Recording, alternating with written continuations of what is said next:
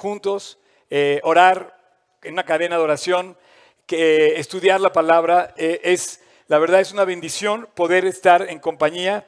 Es lo que te decía que hiciéramos, que debemos hacer como equipo con alguien para ser un socio espiritual, para ser un partner espiritual de alguien y poder, eh, oye, ¿qué leíste hoy? Compárteme cuál fue tu lectura.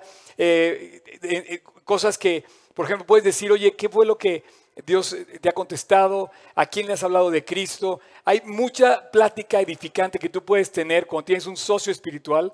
Puede ser tu pareja o puede ser tu amigo o tu amiga y de esta manera poder crecer en la palabra juntos. Eh, mejores son dos que uno. Así es que yo estoy muy contento. Al final de esta reunión voy a pedirle al consejo que suba. Hace cuatro años subió el consejo aquí para presentarles el proyecto de este lugar. Y hoy bueno, no les voy a platicar, eso va a ser hasta el final, así es que no se vayan, va, a estar padre. Y bueno, tenemos tanto que compartir porque estamos de verdad celebrando eh, el nombre de Jesús. Eh, quiero decirte que este nombre no, es cualquier nombre, es más, no hay nadie parecido a él. Eh, Beto nos decía la semana pasada que él, en su enseñanza sobre sobre lo que dice el Evangelio de la llegada de Cristo a la tierra, de cómo nació en Navidad y cómo pues presentaba la Biblia la llegada del Salvador. Eh, él, él, dijo una frase que a mí se me quedó muy grabada, que decía que sí hay paz en la tierra aquellas personas que tienen a Jesús en su corazón, aquellas personas que se han acercado a Jesús. O sea, Jesús es el proveedor de paz, es el proveedor de salvación. Y yo podía agregarle a esto que comentó tan eh, atinadamente Beto y que la verdad eh, hizo un estudio muy padre, tanto el episodio 1 como el episodio 2 de esta, de esta serie de Jesús. Yo podía agregarle que es la única fuente de paz que hay en el mundo. Estaba escuchando el testimonio de un, de un hebreo, de un, de un, judío que estaba en la, en la, en la guerra. Eh, literal, estaba en la guerra, porque Israel está pues, en guerra con algunos de sus vecinos, ¿no? Y dice que estaba en un tanque de guerra, era un soldado israelí, y que eh, encontró a Jesús. Fíjate bien qué padre, porque es un israelí que encontró a Jesús como su Salvador dentro de ese tanque de guerra, y dice, la paz llegó a mi corazón, aún estando yo dentro de un tanque de guerra. Porque el proveedor de, de paz solamente es Cristo. Y sí existe la paz. Y yo pienso que no solamente está en aquellas personas, sino creo que es la única fuente de paz que hay en este mundo, en donde quiera que estemos. Hoy vamos a ver lo que significa el nombre. De hecho, si tú recuerdas, eh, Beto eh, se quedó, eh, tuve la oportunidad de estar en Colima con la gente de G36 de Colima, me invitaron a predicar, hubo campañas, fue un tiempo padrísimo. Este año estuve en varios lugares del mundo y bueno, estoy cerrando ayer, hace ocho días en Colima y la semana que entra voy a estar en Toluca el sábado. va a haber un evento. ¿Ustedes sabías? Ah, pues para, que para que vayamos, ¿sale? Los que quieran ir a Toluca es, este, es el sábado en la noche allá, su evento de Toluca. Y bueno, estando allá pude ver la preca de Beto usando los medios electrónicos que nos ha dado la aplicación y todo esto del internet y todo. Y está increíble. Eh, de verdad, no se han, eh, eh, no, han escatimado los chavos que trabajan en esto. Si tú te conectas y tú has sido usuario de, la, de, nuestra eh, pues, transmisión, a las 10 en punto y a las 12 en punto comienza la transmisión en vivo y hay 15 minutos de anuncios. Pero nuestros anuncios no anuncian nada más que a Cristo, ¿no? Y hemos grabado 130 videos diferentes en diferentes momentos de la historia de, este, de esta célula, de este estudio de Biblia y presentamos testimonios, presentamos enseñanzas, presentamos lo que hemos hecho, los bautizos, eh, en fin, hay una serie de material muy, muy padre que quedó y que bueno, eso pasó a la historia porque ya pasó, pero Dios va a hacer cosas nuevas todavía, ¿no? Entonces me eché la prédica de Beto, eh, el que no, ¿está bien dicho me eché? Perdón. Eh, escuché la, la y vi la prédica y aparte se ve muy bien, así es que te invito si no la viste, eh, que te conectes a la y, puedas ver el episodio número 2 o el primero y este es el número 3. Y él, él concluye en este versículo que, en el cual yo quiero empezar. Dice em, Mateo, justamente Mateo 1, eh, y, lo quise tomar aquí. Si te fijas, el versículo 21 tiene, tiene las palabras, la palabra de Jesús como en, como en mayúsculas. Dice, y dará a luz un hijo y llamarás su nombre Jesús. Por favor, esta palabra ya de por sí tiene resonancia en nuestro corazón de una manera, o sea, ya Jesús resuena en el corazón y en la historia del mundo, de la historia completa. Pero dice, en la palabra de Dios dice que llamará, la llegada de Jesús es a través de una virgen, entonces le aparece el ángel, le dice a José, y a María y de repente ella dice, ¿qué es esto? Y entonces le da una serie de instrucciones. La primera instrucción que para mí es la más importante, en un sentido anunciando en una sola palabra de qué trataba la historia de Cristo, le dice, Jesús, porque Él salvará a su pueblo de sus pecados. ¿Sí? Si te fijas, la palabra Jesús tiene una pequeña referencia y abajo dice, esto es Salvador. Abajo, los que tienen la Biblia 60, por cierto, quiero decirles que la Biblia 60, desde mi punto de vista, es la reina de todas las Biblias. Eh, entre otra que también es la Biblia de las Américas posiblemente, pero la 60 tiene estas referencias que no tienen otras versiones más modernas. Todas las versiones modernas yo no las recomiendo como esta, porque esta, entre otras ventajas que tiene, tiene estas referencias, si te fijas abajo, a las citas de las cuales viene del Antiguo Testamento, lo cual no sería vigente el Nuevo Testamento si no estuviera el Antiguo. Y viceversa, de nada nos serviría sabernos el Antiguo si no conocemos el Nuevo. Continuando, dice, eh, y llamará su nombre Jesús y da la explicación, dice, porque Él salvará a su pueblo de sus pecados.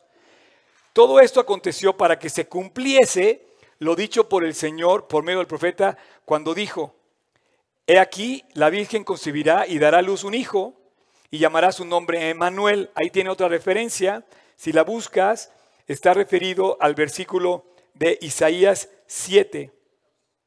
Perdón, Isaías 7, 14, que dice, por tanto, este es, el, este es el versículo en Isaías, dice, por tanto el Señor mismo os dará señal. Pareciera que está leyendo el Evangelio, pero estamos leyendo al profeta 700 años antes anunciando la llegada del Mesías. Y dice, concebirá y dará a luz un hijo y le llamará su nombre Emanuel. El nombre de Jesús, el nombre de Cristo, tiene varias referencias muy precisas y todas tienen que ver con lo que Él representa y con lo que Él es. En este caso dice Emanuel, que significa Dios con nosotros. Vamos a seguir leyendo acá del lado de Mateo. Dice que traducido es Dios con nosotros.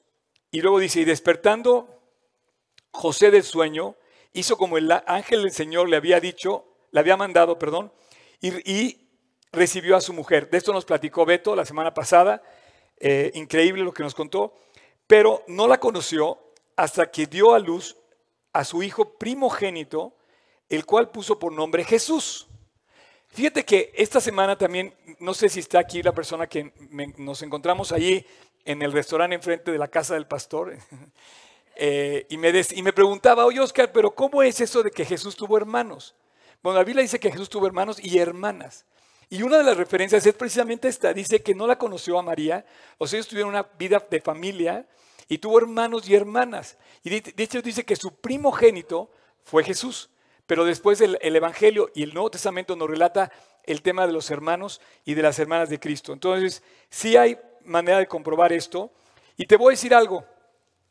En, este primer, en esta primera enseñanza que yo te quiero decir, es eh, es, ah, eso es, como muy evidente para ti, para mí como mexicanos, la fuerza que tiene la tradición oral hoy frente a lo que está escrito en la palabra. Hoy en día, en México le damos mucho más valor a las tradiciones que a lo que dice la fuente de la verdad, que es la palabra de Dios. Dice, dice la Biblia, todo va a pasar menos mi palabra. Y en cambio hoy tú puedes ver una tradición la que quieras. Hay tradiciones en México que ponen por encima de la palabra la tradición. Llámale lo que quieras. A lo mejor estás imaginando algo. Pero si no está en la fuente de la verdad, entonces estamos en un error porque lo primero que tiene que ser es, dice la Biblia también, si no dijeren conforme a esto, a lo que está establecido en la palabra de Dios, es que no les ha amanecido todavía. Bueno, pues la tradición hoy en México y en otros países, entre ellos también el mismo país, el mismo pueblo de Israel, los mismos judíos, han puesto la tradición por encima de lo escrito. ¿Qué es lo escrito para el pueblo de Israel? La Torá, los cinco libros de Moisés, el Talmud, perdóname, el, el Tanaj, que son los salmos, los profetas, eh, toda la parte que está después de los libros de Moisés, en donde involucras a Isaías, a Jeremías, a Salomón, a David, todo esto. Y después hay una tercera cosa. No sé si has oído. El Talmud. El Talmud no es palabra escrita, es la interpretación de los rabinos desde aquel entonces. O sea, los rabinos que interpretaron la Torah y el Tanaj escribieron en el Talmud una tercera ley, pero que es una ley oral, es una ley de tradiciones. Y bueno, hoy en día han puesto algunas de esas tradiciones por encima de la palabra que está escrita. Y eso es un peligro, porque no hay nada que pueda estar eh, por encima de la palabra que está escrita. Entonces, hoy vamos a ver qué significa esta palabra maravillosa de Cristo, que no necesita explicación si tú tienes a Cristo en tu corazón. Porque tú tienes a Cristo en tu corazón, disfrutas de su beneficio más grande. Yo, por ejemplo, estoy feliz de ser cristiano. Yo me siento feliz, así. Yo me siento gozoso de anunciar a Cristo, me siento satisfecho de ser una de sus ovejas, me siento bendecido de, saber que tengo esa esperanza. Si yo me muero, lo único que me queda en mi corazón es saber que soy de Jesús, que nada me va a apartar de su amor, que ni la muerte, ni la vida, ni nada me va a apartar de él. Entonces, esto ya en sí, para el hombre que lo conoce o para la mujer que lo conoce, ya tiene un significado muy fuerte.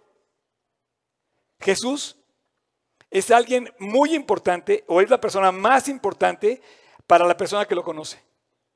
Para el que no lo conoce, es como, como está en el Talmud, es un profeta, un buen hombre, un buen maestro, que como dice el Talmud, Yeshu, Yeshu no Yeshua, sino Yeshu, su nombre y su memoria pasarán serán borradas. Es muy, muy diferente a lo que significa Yeshua, Jesús, Jesús. Para muchos, Jesús es un profeta. Jesús es un buen hombre.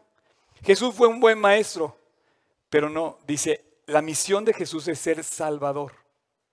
Y para los que lo conocemos, no hay otro tesoro más grande. Entonces yo espero que todos aquí disfrutemos de esa relación con Jesús, con Yeshua, porque dice que Él salvará a su pueblo de todos sus pecados. Y si Él nos va a salvar de nuestros pecados, quiere decir que tenemos en Él el regalo más grande de todos. El Salmo 130 justamente dice, Él redimirá a Israel de todos sus pecados. Si vemos, por ejemplo, lo que dice este, Lucas, y ya con esto voy a avanzar a donde ya quiero llegar, Lucas 2.21 dice, cumplido los ocho días para circuncidar al niño, una tradición judía que además era una tradición que se cumplía porque ellos estaban cumpliendo la ley ahí, en ese sentido. Eh, le pusieron por nombre Jesús, el cual le había sido puesto por el ángel antes que fuese concebido. Ok, está muy interesante esto. Vamos a estudiar la Biblia, ¿eh? Y me encanta que estudiemos la Biblia porque está increíble.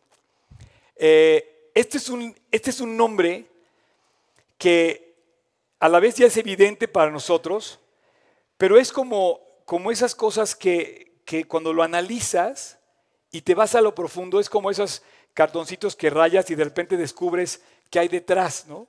Bueno, haz de cuenta que vamos a sacar lo que hay y vamos a descubrir de dónde viene el nombre de Jesús. Eh, si vamos a volver otra vez, por favor, el, versículo de, de, Mateo 1, si lo quieres poner, cuando el ángel le dice, quiero que pongan atención, dice, Mateo 1 le dice, y dará a luz un hijo y llamarás su nombre Jesús, porque él salvará a su pueblo de sus pecados. Bueno, estudiando la Biblia, estamos estudiando el español de un libro que fue escrito en griego. Y el original de esto nos lleva a entender mejor de qué se trata. Si vamos a poner, por ejemplo, lo que significa Jesús, esta, palabra, eh, viene de la palabra en hebreo que significa Yeshua. Pero, ¿cómo fue que llegó la palabra de Jesús y no le decimos Yeshua? Primero, porque no hablamos hebreo, hablamos español. Entonces está bien, qué bueno que le digas Jesús y que identifiques a Jesús y que lo presentes y que digas, Jesús cambió mi vida, qué bueno. Ahora, si vamos al original, el Antiguo Testamento fue escrito en hebreo y el Nuevo Testamento fue escrito en griego, a grandes rasgos. Jesús hablaba hebreo y Jesús hablaba un poco de arameo. Tú y yo estuvimos en la misma, el mismo día que nos platicaron de esto. Pero la reina, perdón, el idioma, digamos, de la primera lengua en la que se fue escrito es el hebreo. O sea, Jesús hablaba hebreo, María hablaba hebreo, José hablaba hebreo y todos los del Antiguo Testamento hablaban en hebreo. Fue escrito en hebreo. El ángel, ¿en qué idioma le habló? A María y a José. En hebreo. O sea, cuando el ángel, cuando el ángel eh, despertó a José y a María, les dijo, y su nombre será Yeshua, no le dijo Jesús. Porque Jesús en español no tiene un significado real como tal. Jesús, por ejemplo, si tú te llamas Juan, a lo mejor tiene un significado y vas a ser Juan aquí en, India, en China, en Japón. si tú te vas a vivir a Japón y te pones tu nombre, no vas a poner tu nombre en, chino, vas a poner tu o en japonés, vas a poner tu nombre Juan. Y si compras una casa en Japón, tu casa va a decir Juan, el título de propiedad. Y cuando te mueras, vas a heredar a los hijos de Juan la casa que dejaste en Japón, pero tu nombre va a seguir siendo el mismo. Esto del nombre es algo muy importante, tenemos que cuidar nuestro nombre, pero el nombre de Jesús tiene una trascendencia tremenda. Primero, no significa en español lo que significa en, hebreo. Y esto me encanta y, pone atención porque hoy vamos a aprender, aunque sea lo que, a saber lo que significa la palabra de Yeshua en hebreo. Y me encanta porque si hay gente que me está escuchando que sea judío, o sea, aquí algún judío va a coincidir conmigo porque voy a hablar de, en hebreo lo que significa la palabra Yeshua. Antes de entrar a eso, quiero decirte que en griego no puede ser griego el nombre de Jesús, aunque venimos del griego y la, enseñanza es del griego o del latín, porque la secuencia fue hebreo, griego, latín, inglés y español. Entonces, nuestro nombre de Jesús pasó antes por Jesus y antes pasó por Jesús, y antes pasó por Jehosus, y antes pasó por Joshua. De los nombres, de los, de los idiomas. Se dictó en hebreo, sí, o sea, el ángel le dictó a María hebreo. Después se tradujo en Mateo en griego. Después Mateo, perdón, del griego pasó al latín y del latín pasó al inglés y del inglés pasó al español. Ahora, eh, ¿por qué te digo esto? Porque cuando el ángel le dice esta enseñanza, dice, y pensando en esto, he aquí que el ángel del Señor se apareció en sueños a José y le dijo, hijo de David, nos habló esto Beto, nos dijo que era descendiente de la casa real, dice, no temas a recibir a María como mujer. ¿Por qué? También nos habló esto Beto. Y dice, porque lo que de ella es engendrado del Espíritu Santo es. Y ella dará a luz un hijo y llamará su nombre Jesús. Y luego le dice, porque él salvará a su pueblo de sus pecados. Cuando el ángel le dijo esto, le dijo, y pondrás su nombre Yeshua. Digo, todo el tema en, hebreo, pero yo no sé hablar todo, nada más. Y le pondrás Yeshua, porque él va a ser Yeshua de su pueblo. La palabra en hebreo significa Salvador. Ciertamente la referencia dice, esto quiere decir Salvador, y ciertamente entendemos que cada vez que decimos Jesús significa Salvador, pero eso no significa en español, lo que ese significado fue en hebreo, de ahí viene. Sin embargo, es tan trascendente el nombre que así siguió en la historia y hasta el día de hoy. Pero cuando ella le dijo, a el ángel le dijo a una mujer y a, José le dijo en hebreo, le vas a poner Yeshua, esto era como para que te enchine el, cuerpo. Le dijo, Él va a salvar, Él va a ser el Salvador. Él es el Salvador. Y cada vez que llamaban a Yeshua, cada vez que lo llamaban, el niño, y después creció joven y después empezó a dar su ministerio, y cada vez que se refería la gente a Yeshua, decía, Él es el Salvador. No sé si me explico, pero esto era trascendente. Cuando se llamó, se predicó, se presentó. Andaba Jesús en las calles de Galilea o en y en los montes de Galilea y en las calles de Jerusalén y donde anduvo, cuando referían a Jesús decían Salvador, Salvador, Salvador, Salvador. ¿Por qué? Porque todo lo que hacemos hoy tiene que apuntar hacia Él. Tú y yo necesitamos un Salvador, necesitamos desesperadamente un Salvador. Si tú tienes a Cristo en tu corazón, sabes de qué estoy hablando. Si no lo tienes, estás perdido. De verdad. La Navidad, ¿de qué te sirve celebrar Navidad? ¿Qué celebras en Navidad si no tienes a Jesús como Salvador? No lo tienes, no lo conoces. Pero si lo tienes, sí lo conoces. ¿De qué, qué celebramos en Navidad si no tenemos a Cristo? Pero qué celebración más increíble cuando lo tenemos, porque Él salvó mi vida de mis pecados. La salvación más increíble es la salvación. O sea, el regalo más grande que tenemos es la salvación, perdón, que, sea redundante. Cuando Él le dijo, Él va a ser Yeshua, no le dijo, no le, explicó completamente, porque en la explicación estaba incluido en el nombre. Él le dijo, Él es el Salvador. Déjame decirte que a la gente que presenta hoy a Jesús como su Salvador en Israel o en cualquier país árabe, le cuesta muy caro esa identificación. Si tú te identificas hoy con Cristo, de verdad, ojalá tengamos la valentía y la libertad y la, la franqueza de presentar a Jesús como el que cambió nuestras vidas. Porque esto le ha costado siempre a los creyentes. A los creyentes les ha costado lo que, lo que en la Biblia se conoce como morir a sí mismo. La salvación que le costó a Cristo, a nosotros nos cuesta, en alguna manera, el dar testimonio de Él. Cuando Jesús en el monte de las bienaventuranzas dijo, Bienaventurado cuando por mi causa os vituperen, os persigan y digan toda clase de mal contra vosotros, mintiendo, gózate y alégrate porque este es el galardón de aquellos que creyeron en mí. Es increíble. Y aquellos que creyeron en Él fueron judíos. Hoy el pueblo de Israel necesita creer en Yeshua. ¿Por qué estoy hablando de Yeshua? Porque si hoy un judío en Israel se convierte, tiene que decir en hebreo lo que nosotros decimos en español. Ellos no necesitan hablar español, obviamente. Ellos no hablan español en, en Israel, ellos hablan hebreo e inglés y dicen Yeshua. Y no dicen Yeshu, como te decía al principio, como dice la tradición del Talmud. El Talmud interpretó que había que quitarle la letra Ain. ¿Puedes poner otra vez la, Antes de esta, el nombre, el nombre completo. Fíjense, eh, no, el S. Lo primero que le quitó el Talmud fue esta letra. Y le dice Yeshu. Hoy en día, o sea, tú puedes referirte a Jesús como eso, pero resulta que la letra Ain, esta letra A, es la letra Ain del calendario, del, calendario, del, eh, alfabeto hebreo, que además se puede escribir con una Y aquí, significa ojo.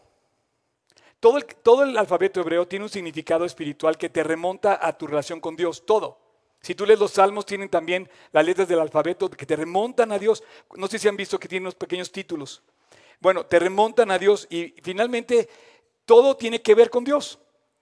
En la letra Ain, con la que termina Yeshua, la A, el significado es que Dios vela con sus ojos, vela por el pueblo. Si tú se lo quitas, queda Yeshu.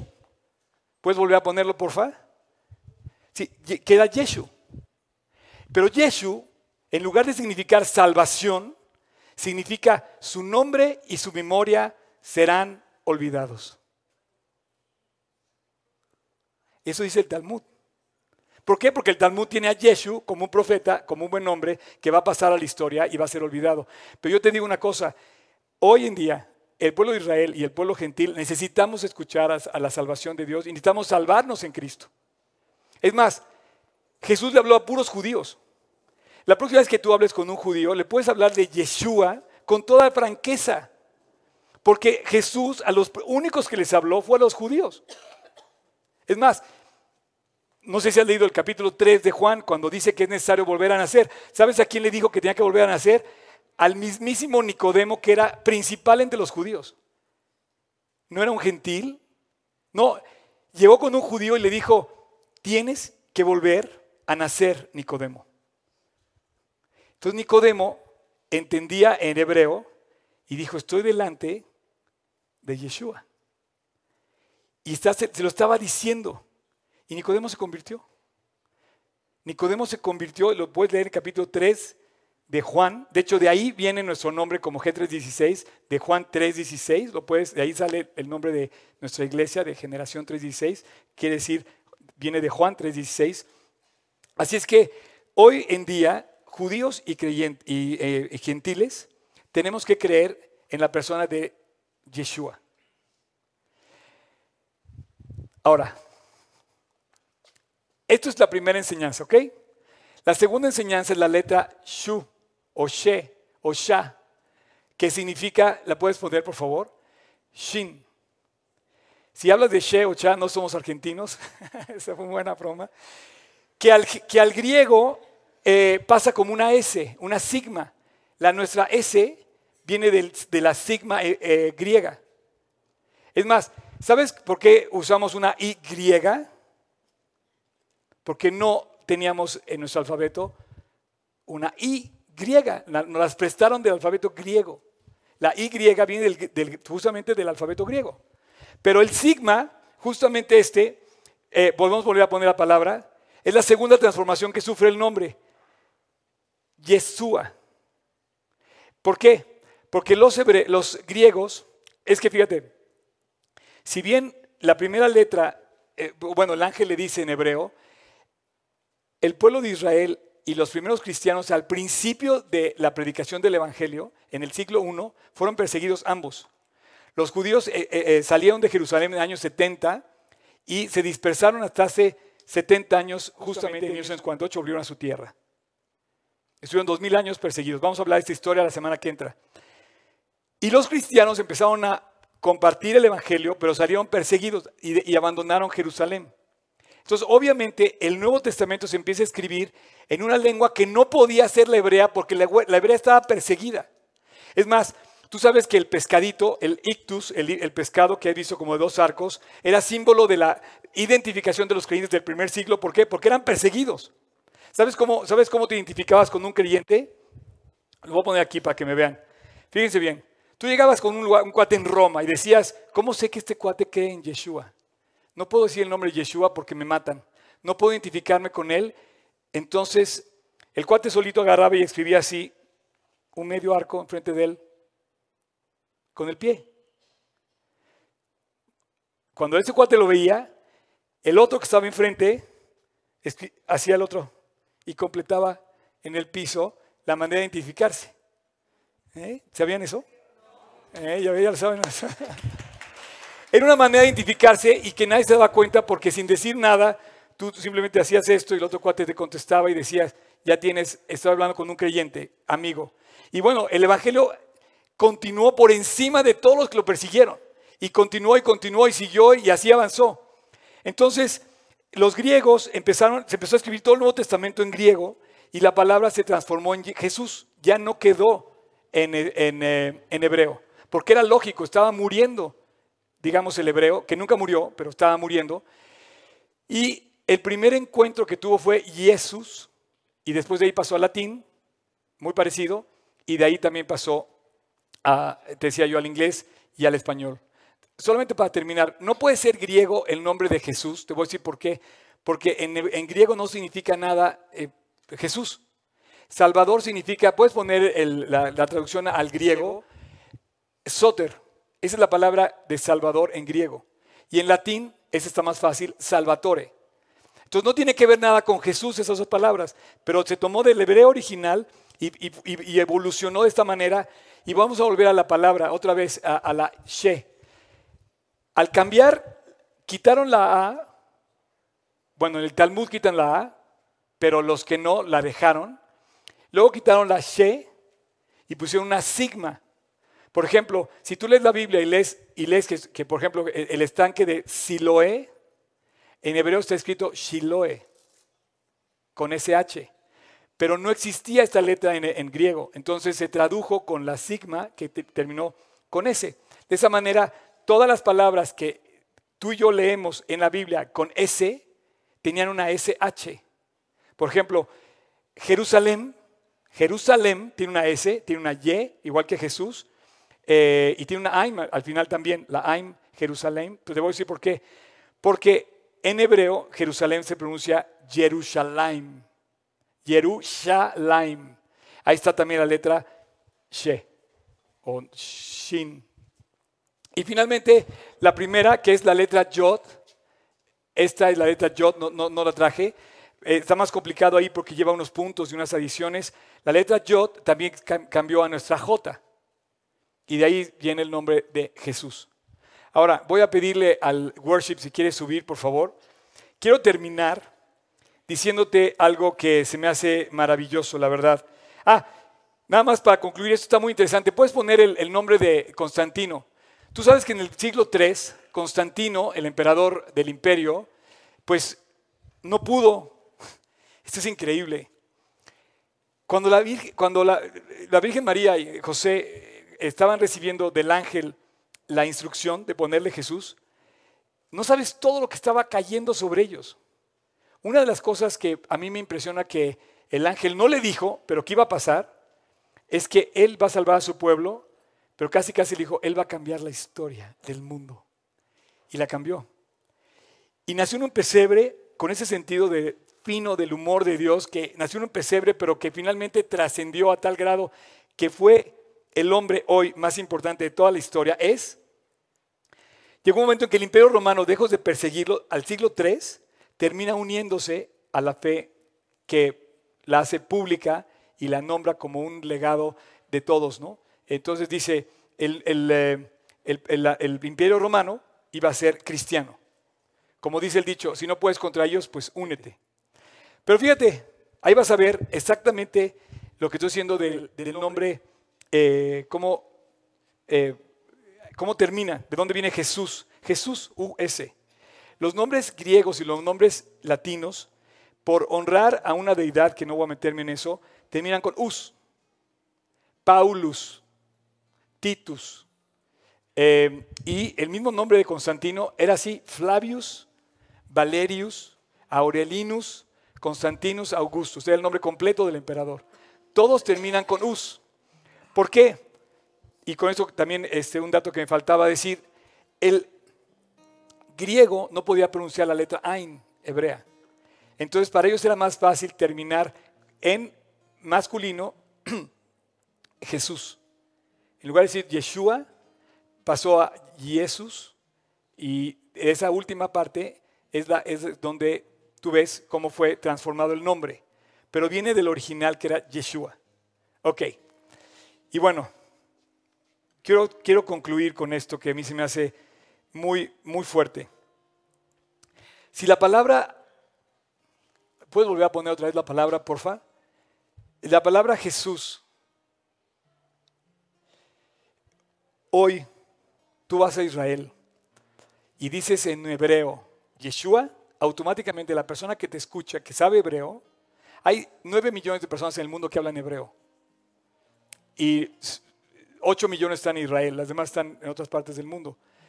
Pero si tú vas a Israel y dices Yeshua, la gente sabe que estás hablando de el Dios que fue a la cruz, que murió y toda la historia. Ubican inmediatamente. Pero hay muchos judíos que no pueden mencionar ese nombre, porque si lo, si lo dijeran, estarían manifestando como judíos que creen en Yeshua, lo cual eso pues no va con ellos. La inmensa mayoría del pueblo de Israel hoy, en lugar de decir Yeshua, dicen Yeshu le quita la, le quita la A. Y entonces tú hablas y dices, ah, Yeshu. Entonces la gente que te escucha en hebreo, ah, este cuate es un judío que, que sigue la tradición ortodoxa, que no cree en Yeshua. No sé si me explico. Por un lado, mientras el pueblo de Israel siga dudando y siga negando a Yeshua, le quitaron los ojos de Dios o tiene un velo sobre sus ojos que no le permite ver quién es Yeshua. No sé si me explico, pero se me hace fascinante que los que no creen en Él, en hebreo, le quitaron la parte que significa ojo. Están ciegos. Y te acuerdas lo que dice la palabra, dice que no le resplandezca la luz del Evangelio de la gloria de Cristo, el cual es la imagen de Dios. Entonces me hace, se me hace increíble que la palabra sea tan perfecta, que sea todo nos lleve a tal cosa. En el Talmud tú encuentras la referencia a la que acabamos de leer como Yeshua. Y en la Biblia tú encuentras la referencia, inclusive del Antiguo Testamento, Yeshua. Yo te pregunto, ¿en quién crees tú? ¿Quién está en tu corazón? ¿Yeshua? ¿Un buen hombre, un profeta? ¿O está Jesús? ¿Has puesto tu confianza completamente en Dios o en un profeta y en un buen hombre? Y te voy a decir algo, no hay manera de que dudes de lo que significa el nombre cuando lo conoces. Vamos a ponernos de pie. Cuando tú conoces el nombre de Cristo, cuando tú sabes quién es Él, no necesitas la explicación en hebreo. qué padre que podemos estudiarlo y qué padre, pero eso no me dio nada más de lo que yo ya tenía. Él es mi Salvador personal. Y yo te quiero invitar a que sea el tuyo también. Si tú me estás escuchando en internet hoy o estás aquí, no quisiera que te fueras de aquí sin Jesús en tu corazón. Sin que digas, Yeshua va en mi corazón. Es mi Yeshua. Es mi salvación. Es mi Yeshua. Mi salvación. Yo voy a terminar con una oración. Yo hice esta oración hace 39 años. Y Dios me ha demostrado, no a través del estudiar el hebreo, es que a Israel o lo odia la gente o lo idolatra, y ambas cosas están mal. Aquí hay que buscar a Dios, esa Jesús. Hay mucha gente que idolatra a Israel, pero eso también es un error. Y hay mucha gente que odia a Israel. Y toda esa, toda esa, toda esa eh, ambas corrientes, eh, ¿por qué crees que sea? Porque de ahí nació el Salvador. De ahí vino Cristo. Pero no podemos perder de vista que nuestro objetivo es encontrarnos con Yeshua, con Jesús, y tenerlo en el corazón. Entonces, cierra tus ojos, inclina tu rostro, y yo te quiero invitar a que hagamos una oración. Si tú ya tienes a Jesús en tu corazón, ya tienes la salvación de Jesús en tu corazón, sabes de qué estoy hablando. Sabes que el día que lo conociste, sabes el día que entró a tu corazón, sabes que cambió tu vida, sabes que te ha dado victoria en muchas pruebas, sabes que te ha sostenido en las dificultades, sabes que te ha sacado adelante, sabes, has visto el poder de su nombre en tu vida. Pero si no lo conoces, estás muerto en tus delitos y pecados, en tus ideas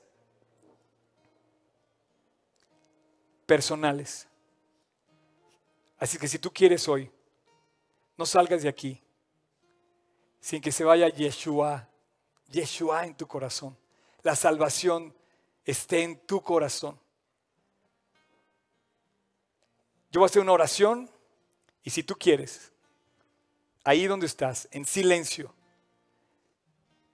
así como estás, con tus ojos cerrados y con tu rostro inclinado, repite conmigo. Los demás no se muevan, por favor, quédense donde están. Y bueno, pues pídele perdón a Dios. Reconcíliate con Él. Que Él murió por ti y te dio salvación para que todo aquel que en Él cree no se pierda, mas tenga vida eterna. Hoy puede ser tu día de salvación. Repite conmigo en tu interior. Jesús Ahora sé lo que significa tu nombre. Y quiero que lo seas para mí en mi corazón. Quiero que me salves y me perdones. Quiero pedirte que me limpies. He cometido faltas y he faltado a tus mandamientos. El día de hoy te invito a mi corazón.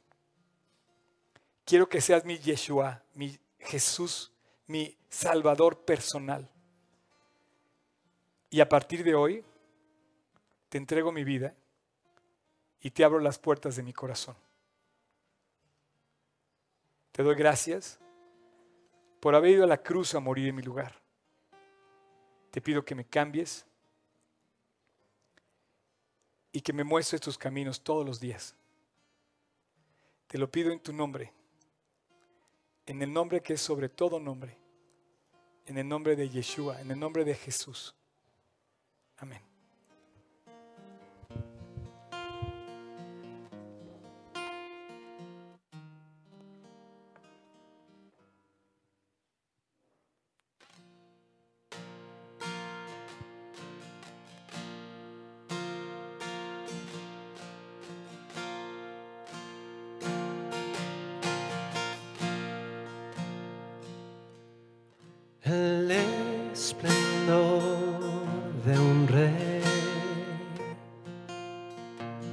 Vestido en majestad,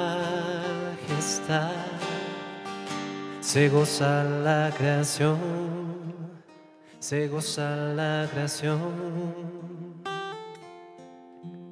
Cubierto está de luz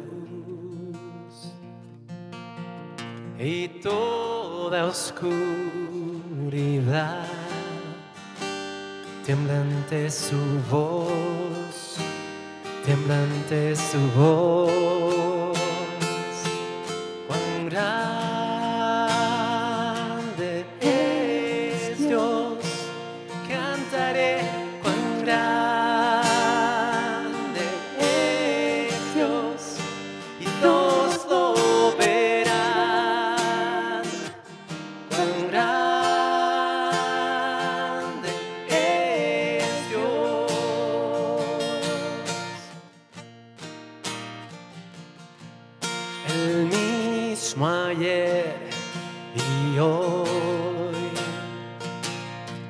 Señor y Salvador, principio y final, principio y final. Bendita Trinidad. Suprema Trinidad, Cordero y León,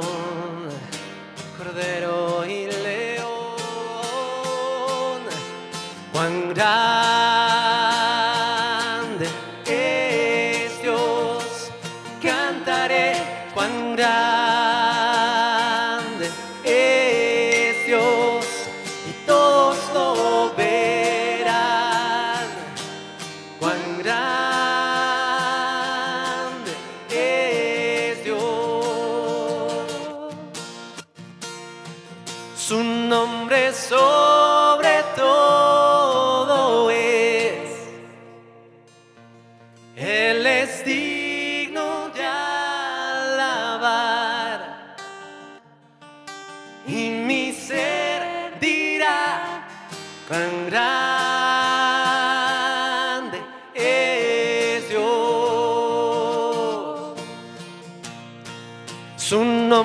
sobre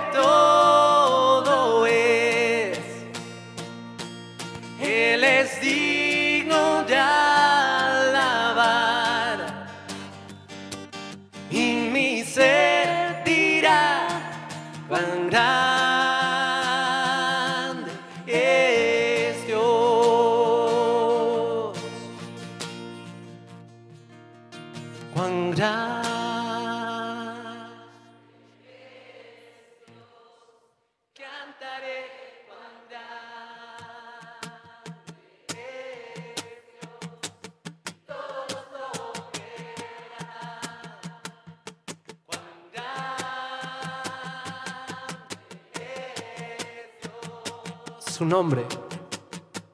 Su nombre sobre todo es. Él es digno de alabar. Y mi ser dirá cuán grande es Dios.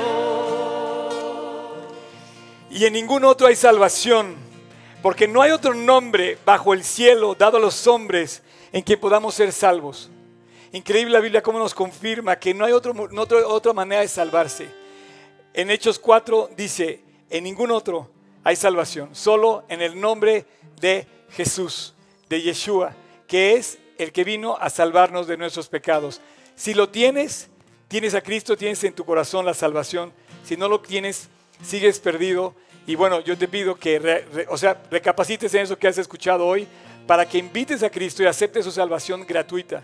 Me gustaría, para terminar, me gustaría ver si hay alguien hoy aquí que diga, yo le invité a Jesús a mi corazón hoy. Me gustaría, si alguien hoy invitó a Jesús, que me levantara su mano, con toda libertad lo, lo dijera, yo me identifico con él y se me hace, la verdad, el regalo más grande que he recibido, que es su salvación. No sé si haya hoy alguien que ha invitado a Jesús a su corazón. Me gustaría que lo dijera levantando su mano. No pasa nada, al contrario, nos gozaríamos contigo. Eso quiere decir que entonces todos los demás lo tienen, porque si no, yo sería el más digno de conmiseración estando aquí predicando esto y que no, no te haya acercado yo a Jesús. No hay nadie más en el mundo que haya hecho lo que Cristo hizo por nosotros, morir en nuestro lugar, para que nosotros no muriéramos en el infierno para siempre. Nos vino a salvar de qué? Del infierno, de la muerte eterna. Si lo tienes, tienes la vida. Si no lo tienes, aún estás muerto en tus delitos y pecados. En ningún otro hay salvación, porque no hay otro nombre en el cielo dado a los hombres en quien podamos ser salvas. Ok, salvos. Cuán